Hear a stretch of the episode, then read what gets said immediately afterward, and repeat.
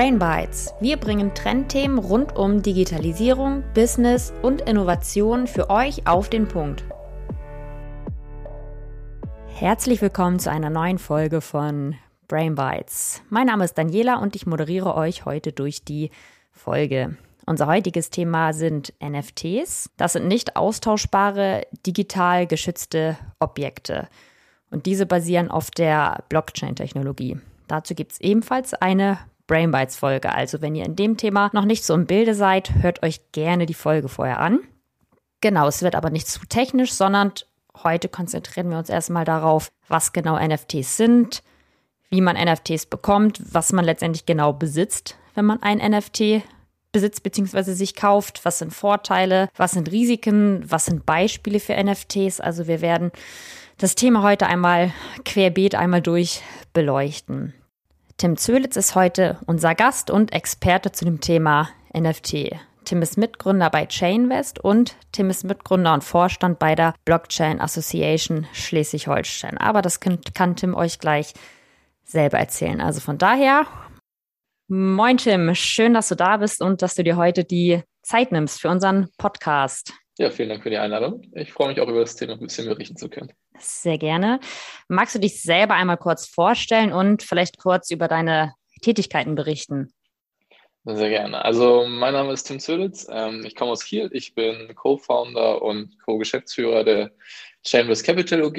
Ähm, das ist auch ein Blockchain-Unternehmen. Da kümmern wir uns um digitale Wertpapiere auf der Blockchain und bauen dafür eine Vergleichsplattform. Und ehrenamtlich ähm, bin ich Mitgründer und Vorstandsmitglied in der Blockchain Association Schleswig-Holstein. Das ist quasi ein ehrenamtlicher Verein, wo wir das Thema Blockchain ein bisschen verbreiten wollen hier vor Ort, aber auch bundesweit mit äh, Informationsveranstaltungen, Online-Kursen und all sowas. Und nebenbei bin ich noch in ein paar anderen Blockchain-Projekten involviert und finde ab und an noch ein bisschen Zeit für Studium. Sehr gut.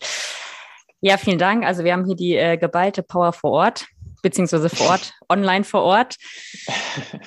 Gut, ich würde sagen, wir starten direkt ins Thema mit der ersten Frage. NFTs. Was ist das überhaupt? Kannst du das mal kurz und knackig erläutern?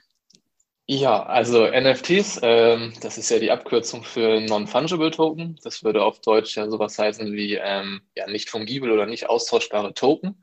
Und Token sind ja quasi nur ja, bestimmte Einheiten, solche Art Container auf einer Blockchain. Das heißt, sowas ähm, wie eine Art Bitcoin, das ist ja quasi auch nichts anderes als ein Token auf der Bitcoin-Blockchain, kann man eben mit NFTs auch andere Sachen auf eine Blockchain bringen. Und diese NFTs, da steckt eben im Name, diese Nicht-Fungibilität, ähm, ja, ermöglicht eben das Ganze auch auf ein paar andere ja, Assets zu übertragen. Das heißt, man kann mit NFTs ähm, zum Beispiel Kunst auf die Blockchain bringen und dieser NFT verkörpert quasi diese Kunst. Das heißt, der Token oder dieser Non-Fungible Token ist so eine Art Container für irgendwas anderes und dieses irgendwas andere kann dann zum Beispiel Kunst sein, das können Sammelkarten sein und dieser Token repräsentiert das eben. Okay, also sprich, ich habe ein nicht austauschbares Objekt letztendlich. Ähm, wenn man das jetzt beispielsweise mal auf das nicht digitale Leben überträgt, du hast ja jetzt auch gerade schon das Beispiel Kunstwerk genannt. Wenn ich jetzt die Mona Lisa sehe, das äh, Originalbild, das ja. ist ja letztendlich auch ein nicht austauschbares Objekt. Das gibt es nur einmal, kann natürlich beliebig oft kopiert werden, hängt vielleicht auch in einigen Wohnzimmern, aber es gibt einmal das Original, welches nicht austauschbar ist und den entsprechenden Wert hat. Genau, so im, Gegen im, Gegensatz dazu dann wahrscheinlich austauschbar, also 2-Euro-Stück gibt es oft und egal, ob ich das eine oder das andere 2-Euro-Stück habe, ähm, ist, ist austauschbar. Selbst wenn es an sich ähnlich ist, also wenn ich zweimal die Mona Lisa mhm. ausdrücke, ähm, mhm ist es nicht das gleiche wie das Original, obwohl es ja irgendwie das gleiche abbildet, aber eine mhm. 2-Euro-Münze ist eben eins zu eins tauschbar und das soll auch so sein. Mhm. Und das Besondere ist eben, dass NFTs ähm, dieses Prinzip von der Mona Lisa eben auch in die digitale Welt bringen. Mhm. Denn jetzt zum Beispiel bei der Mona Lisa ist es ja relativ leicht zu sagen, welches das Original ist. Das ist eben das, was äh, im Louvre aushängt. Ähm, bei den Bildern zu Hause im Wohnzimmer weiß ja jeder relativ genau, dass das wahrscheinlich nicht das Original ist. Er weiß. Ähm, ja. Im digitalen Raum ist es aber deutlich schwerer, sowas zu beweisen oder ja überhaupt abzubilden. Das heißt, so ein Eigentumsnachweis, auf Englisch nennt man das dann Proof of Digital Ownership, mhm. ist eben deutlich schwerer abzubilden und dafür sind diese NFTs eben super praktisch, weil man eben auch im digitalen äh, Raum eben diese Echtheit und dies, das Eigentumsverhältnis von dann zum Beispiel so einem Kunstwerk abbilden kann. Mm, stimmt, auf jeden Fall. Und was genau besitze ich, wenn ich ein NFT habe? Also ich habe ja letztendlich einen, einen Datensatz, oder? Genau, kann man so sagen. Also prinzipiell erwirbst du erstmal nur den Zugang zu einem Datensatz, nämlich den mhm. Private Key. Wenn du mhm. auf irgendeiner Plattform jetzt so ein NFT kaufst, mhm. dann ist es so, wie du Bitcoin kaufst. Du kaufst erstmal nur einen Private Key und mit diesem Private Key kannst du über diesen Token verfügen. Das heißt, du mhm. kannst ihn danach irgendwo hinschicken, äh, du kannst ihn selber in dein Wallet legen, ähm, mhm. Wie auch immer. Was das dann zum Beispiel rechtlich heißt, wenn ich so ein äh, Kunst-NFT kaufe, mhm. das ist total spannend und tatsächlich noch gar nicht so genau geklärt. Also ob mhm. man dann zum Beispiel urheberrechtlich äh, Nutzungsrechte erhält an diesem Aha. Bild, ob man, wenn man zum Beispiel, es gibt Filmausschnitte, die quasi als NFTs sind, ob man diese Filmausschnitte jetzt selber benutzen darf oder wenn man ähm, eine Musik-NFT gekauft hat, und man diese Musik jetzt weiter verwenden darf oder ob man sie nur selber hören darf. Mhm. Wie auch immer, das ist teilweise gar nicht so genau geregelt und hängt dann teilweise von individuellen Vertragsverhältnissen ab. Also mhm. okay. man kauft immer einen Token, man kriegt immer einen Private Key, aber was damit dann im Detail verbunden ist, wirklich auf rechtlicher Ebene, mhm. ist gar nicht so einfach zu beantworten. Okay, ja, das wäre jetzt nämlich tatsächlich aber auch was, eine Frage gewesen. Also du hast mir vorgegriffen, sehr gut. genau, also das Rechtliche ist eben schwierig zu klären.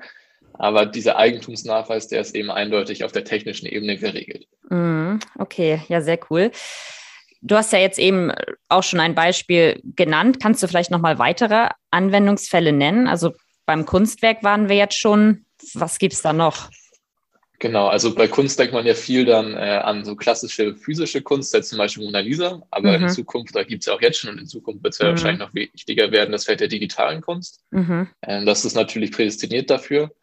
Ähm, man kann das zum Beispiel auch auf Sammelkarten oder Sammelobjekte im Allgemeinen übertragen, sowas wie Pokémon-Karten, Briefmarken, äh, Sporttauschkarten, solche typischen Sammelobjekte. Man kann es aber auch in ja, ein bisschen größerem Maßstab denken, sowas wie äh, größere Sammelobjekte, sagen wir jetzt mal ein Oldtimer oder sowas, mhm. kann man als NFT abbilden.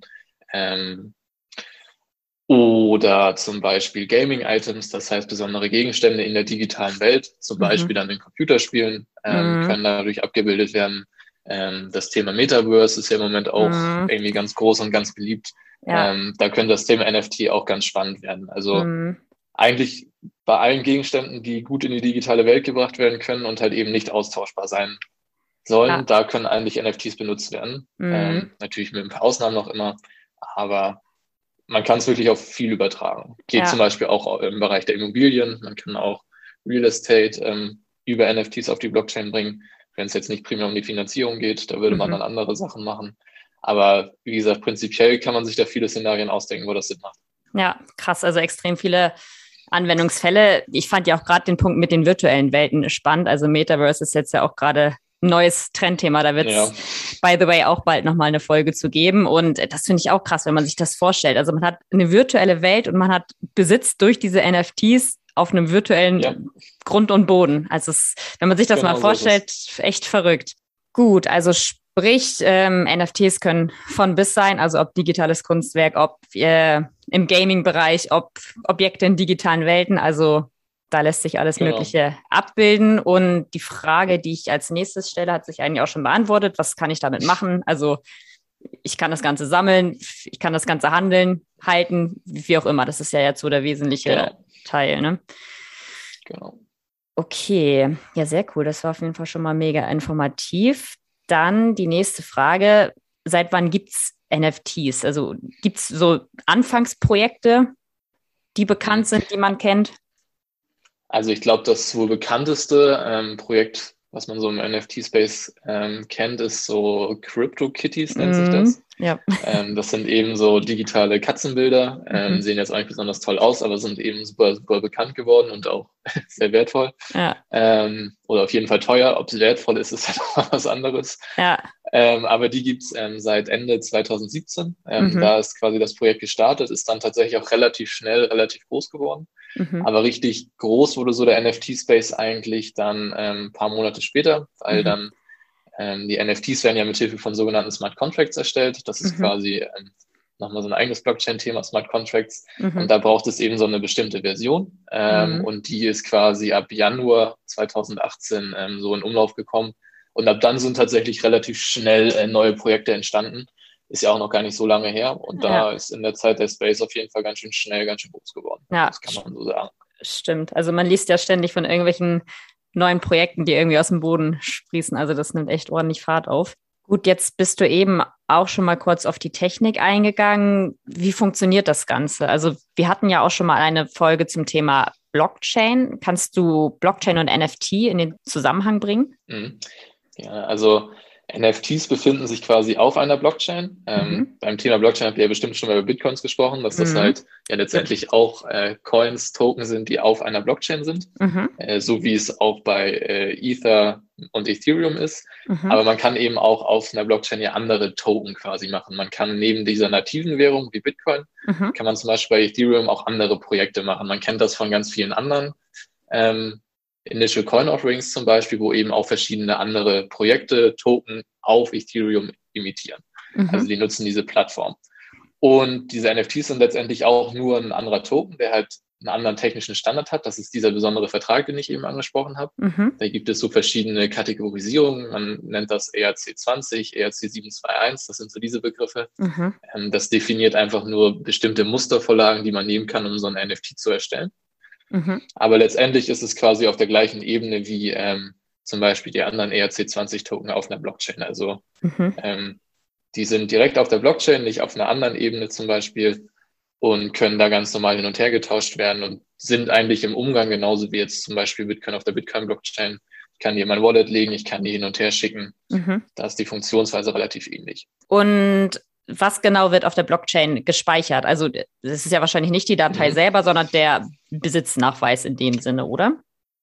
Genau, das funktioniert dann eben auch über diese Smart Contracts. Ähm, mhm. Also dieser ganze Prozess äh, nennt sich Minting. Äh, man mhm. kennt ja Mining, äh, das ist jetzt ein Minting. Mhm. Und das beschreibt quasi den Prozess, wenn man einen neuen Token ähm, ja, erstellt. Und beim Erstellen kann man eben in diesem Smart Contract verschiedene Sachen definieren. Mhm. Ähm, das ist dann zum Beispiel, wie viele Token es davon gibt, ähm, ja, also man könnte es jetzt technisch ein bisschen näher betrachten, aber das kann man uns, glaube ich, sparen. Aber da kann man ja. eben verschiedene so grundlegende Eigenschaften definieren und eben auch, was das eigentliche äh, Objekt ist, was repräsentiert wird. Das kann dann zum Beispiel ein Link ähm, zu einem anderen Bild sein, was durch diesen Token dann repräsentiert wird. Oder man kann sich eben andere Möglichkeiten überlegen, wie man dieses Objekt ähm, in diesen Smart Contract reinbringt, dann über einen Zeile Code, über einen Verweis, mhm. wie auch immer. Okay. Also man schreibt das da quasi mit rein. Genau, ich glaube, technisch reicht das auch soweit. Das waren jetzt Themen, die wir auch in der Blockchain-Folge schon angesprochen haben. Also ich glaube, das kann jetzt so ganz gut in den Kontext gesetzt werden. Also sehr gut. So, weitere Frage, wer kann NFTs erstellen? Das kann ja letztendlich jeder, oder? Prinzipiell ja. Also man braucht natürlich ein bisschen Ahnung von dem, worum es geht. Mhm. Ähm, aber prinzipiell hat, ähm, wenn man es zum Beispiel auf Ethereum macht, hat ja erstmal mhm. jeder Zugriff auf das Netzwerk. Mhm. Und dann kann prinzipiell auch jeder einen Token erstellen. Mhm. Es gibt mittlerweile auch ganz gute, jetzt jetzt mal Hilfssoftware, also Webseiten, die man halt dafür nutzen kann, um Token zu erstellen, die einen da ein paar Schritte abnehmen. Mhm. Ähm, also der Zugang ist jetzt nicht super easy, aber jetzt auch nicht mehr so super schwer, dass man da tausend Zeilen Code schreiben muss. Mhm, okay. Also prinzipiell ist das für jeden, der sich Lust hat, damit zu beschäftigen, auf jeden Fall möglich, sowas zu erstellen. Okay, also wenn man sich damit auseinandersetzt, kriegt man es auch hin. Ähm, genau. Okay, du hast ja gerade schon gesagt, das Hochladen letztendlich des NFTs nennt man Minting, das Ganze kostet Geld, oder? Ja, so ist es. Ähm, also wenn man dann zum Beispiel externe Software verwendet, dann kann man dafür bezahlen, aber vor allem auf der Blockchain fallen halt Transaktionskosten an. Mhm. Ähm, da muss man allerdings auch unterscheiden, welche Blockchain man eigentlich dafür mhm. nimmt. Also bei Ethereum, das war ja auch so ein großes Problem während des Halbzyklus, dass mhm. das Ganze halt einmal umwelttechnisch schwierig ist, aber vor allem auch kostenmäßig, mhm. weil es natürlich schon sehr ineffizient ist, wenn das ganze Erstellen erstmal 50, 60 Euro kostet. Stimmt. Und vor allem dann auch das äh, Transferieren eines einzelnen Token teilweise genauso viel kostet. Mhm. Das ist natürlich blöd. Und das sind dann wirklich Blockchain-interne Kosten, die zum Beispiel bei Ethereum echt hoch waren, bei anderen mhm. ähm, Projekten, die jetzt neuer sind, aber deutlich, deutlich geringer sind. Mhm. Okay, und wenn wir jetzt schon bei dem Thema sind, wie steht es da generell um die Rendite und den Aufwand? Also Aufwand hast du jetzt gerade schon erklärt, wenn man sich reinfuchst, was das ungefähr für ein Aufwand ist. Aber ja, mhm. was, was habe ich für eine Rendite? Kann man das so ganz grob sagen oder es kommt das wirklich drauf an? Ah, das kommt leider total darauf mhm. an. Also ähm, Witzig, ne? An sich die jungen Projekte, die man halt 2017 oder 2018 gekauft hat, die sind halt jetzt alle ganz gut gelaufen, so weil es nicht viele gab. Mhm. Während des Halbzyklus konnte man ehrlich gesagt auch gefühlt alles kaufen, was auf OpenSea war und das ist irgendwie alles gestiegen für ein paar Wochen lang. Mhm. Aber jetzt gibt es mittlerweile so viel auf dem Markt. Ähm, ja. Einige Sachen laufen halt immer noch sehr, sehr gut, aber man muss mhm. auch ehrlich sagen, die allermeisten Sachen gehen relativ schnell gen Null. Ja, Dementsprechend okay. ist da so eine Durchschnittsrendite überhaupt nicht aussagekräftig, weil ja. einige Sachen gehen total ab. Das meiste mhm. verliert aber echt extrem. Da braucht man halt wirklich ein glückliches Händchen. Mhm. Ist eigentlich wie im klassischen Sammelbereich auch. Also in der echten Welt, nenne ich es mal, ist es ja auch so. Da kann man ja auch tausend Karten haben, wenn man keine Ahnung hat, dann Stimmt. hat man mit Glück auch mal einen Treffer dabei. Ah. Aber letztendlich braucht man ja schon eine gewisse Expertise, um einschätzen zu können, okay, das ist irgendwie wertbeständig, das könnte in der Zukunft noch gut sein. Also ja, stimmt. Das kann man leider schwer definieren. Okay, also dann vielleicht auch nochmal zu dem Thema Risiko. Heißt, ich habe ein hohes Risiko. Also das Geld, was ich da reinstecke, ähm, das sollte ich in dem Sinne übrig haben. Würde ich auf jeden Fall empfehlen. Also muss ehrlich sagen, die meisten Projekte ähm, sind halt langfristig mhm. äh, eher nicht beständig gewesen. Ähm, mhm. Ähm, einige sind halt auch wirklich sehr, sehr gut gelaufen, aber das ist ja. auf jeden Fall mit sehr hohem Risiko verbunden. Das ja. kann man auf jeden Fall so definieren. Mhm. Und äh, man kann natürlich verschiedene Abstufungen machen. Wenn man jetzt ein großes, bekanntes Projekt hat, ist es natürlich was anderes, als wenn man jetzt irgendein selbstgemaltes ja. Bild auf der 500. Seite von so einer Handelsplattform kauft. Gibt es natürlich Abstufungen, aber bleibt schon alles risikoreich. Ja, auf jeden Fall. Okay, gut, auch da sind wir zwischendurch immer, immer, äh, immer schon mal drauf eingegangen. Was sind Merkmale von NFTs, beziehungsweise Vorteile? Also, wo liegt da mein mhm. Vorteil?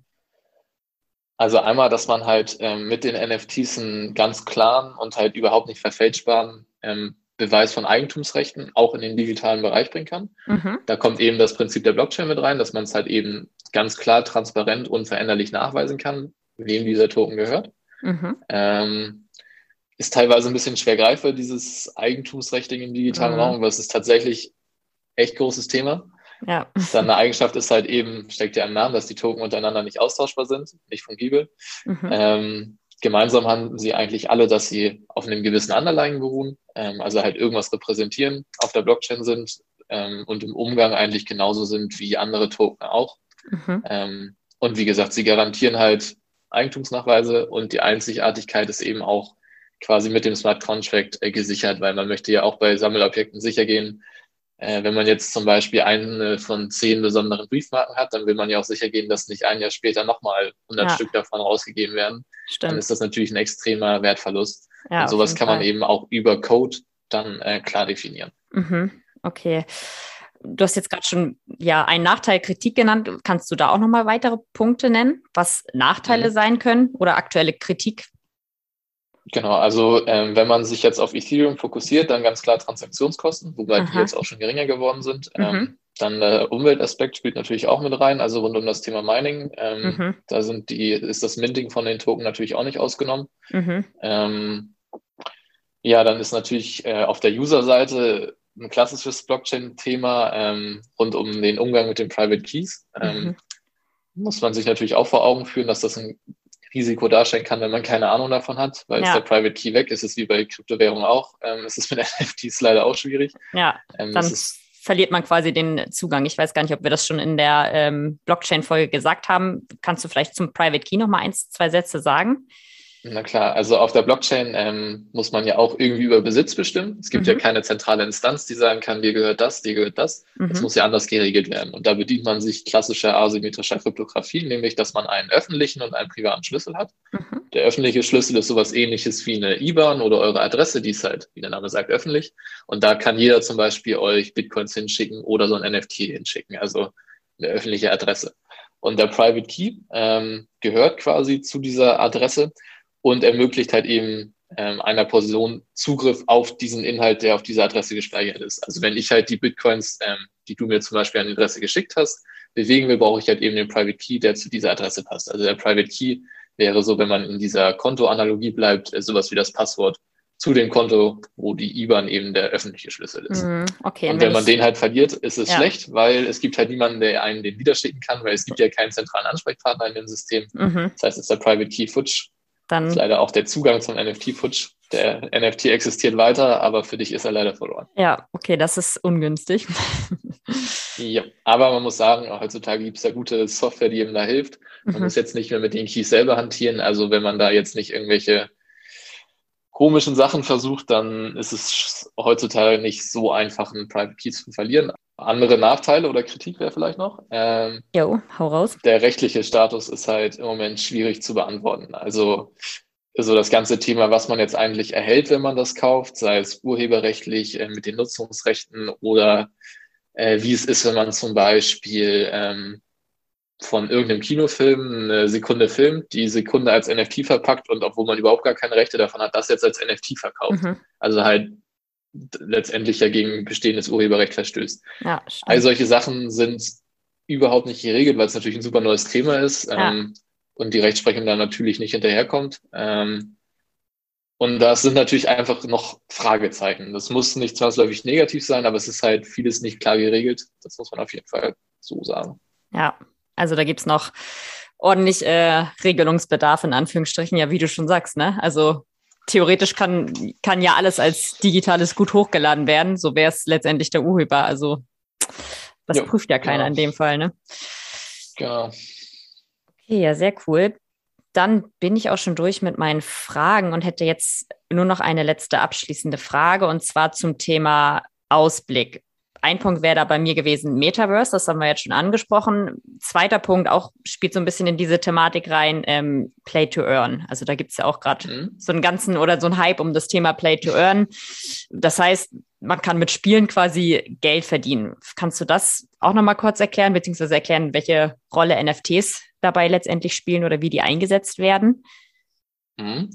Ähm, also Play to Earn bezieht sich so ein bisschen auf den Bereich, dass man ähm, Videospiele ähm, tokenisieren möchte. Das heißt, man möchte dieses Konzept von Tokens mit in diese Videospiele bringen. Mhm. Das kann man zum Beispiel dadurch machen, dass man verschiedene Items, sei es Sachen aus der Umgebung, in der man sich befindet, oder Skins oder was auch immer, sowas, was man auch in heutigen Spielen kaufen würde, ähm, quasi als NFT verpackt mhm. und man die durch das Spielen ähm, quasi erhalten kann. Das heißt, es sind häufig dann Free-to-Play, äh, ja, Free-to-Play-Spiele und wenn ich jetzt lange spiele, kann ich zum Beispiel ähm, ja, diesen Token als Belohnung dafür bekommen. Mhm. Und dieser Token, das ist eben das Besondere, oder so soll es vor allem in der Zukunft sein, ähm, ist halt eben auch außerhalb von diesem Spiel was wert. Das ist mhm. eben so das große Neue, weil gibt's ja heutzutage auch schon so, dass wenn man länger spielt, kriegt man den und den Reward, irgendwie so eine Medaille. Mhm, Aber wenn man das Spiel nicht mehr spielt, ist die Medaille absolut wertlos und außerhalb des Spiels kann man mit der Medaille ja auch nichts anfangen, weil kann man ja nicht irgendwie auf was anderes übertragen.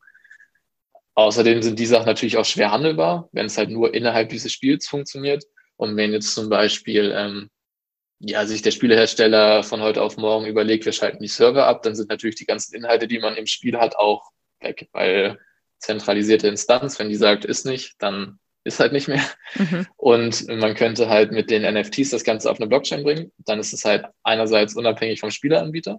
Man hat halt die Möglichkeit, mit diesen Items außerhalb der eigentlichen Spieleumgebung mhm zum Beispiel zu handeln ähm, oder sie, wenn es technisch möglich ist, woanders einzusetzen. Mhm. Das wird sich zeigen, inwieweit das in der Zukunft möglich ist. Genau, das wären so Möglichkeiten. Und Play to Earn ist halt einfach, du spielst und kriegst NFTs als Belohnung und könntest dann diese NFTs zum Beispiel verkaufen und kannst dann quasi durch das Spielen Geld ja. verdienen. Ja. Das wäre so das Konzept Play to Earn. Auch sehr spannender Anwendungsfall, finde ich. Hast du noch was zum Abschluss zu sagen oder haben wir noch irgendein Thema, was nicht äh, angesprochen wurde, was du gerne noch loswerden möchtest? Also man könnte zum Ausblick gegebenenfalls noch neben Play to Earn erwähnen, dass es halt mhm. jetzt spannend wird, welche anderen Plattformen noch hochkommen. Also mhm. es gibt halt andere Blockchains, die halt sich zum Beispiel nur auf NFTs fokussieren. Das mhm. ist zum Beispiel die Flow ah. Blockchain. Okay, ähm, da ist zum Beispiel schon ein sehr großes Projekt aus Amerika drauf, wo Sportkarten von der NBA drauf laufen. Mhm. Ähm, oder wenn jetzt zum Beispiel Ethereum ihren Konsensmechanismus umstellen zu Proof of Stake, dadurch könnte das Transaktionskostenproblem halt deutlich kleiner werden. Mhm, das heißt, so diese, ja, alles rund um die Plattform und die Infrastruktur und auch wie man zum Beispiel zwischen diesen Plattformen nachher eine Interoperabilität hinbekommt, mhm. könnte auch nochmal spannend sein und ja, interessant zu beobachten sein, ob dann das ganze Thema vielleicht nochmal mehr Fahrt aufnimmt. Ähm, und dann auch breiter ausgerollt werden kann. Vor allem dann, wenn die Transaktionskosten kleiner sind. Mhm. Und natürlich, wenn sich die rechtlichen Fragen beantworten, ja. dann äh, könnte es natürlich auch echt spannend werden. Ja, okay.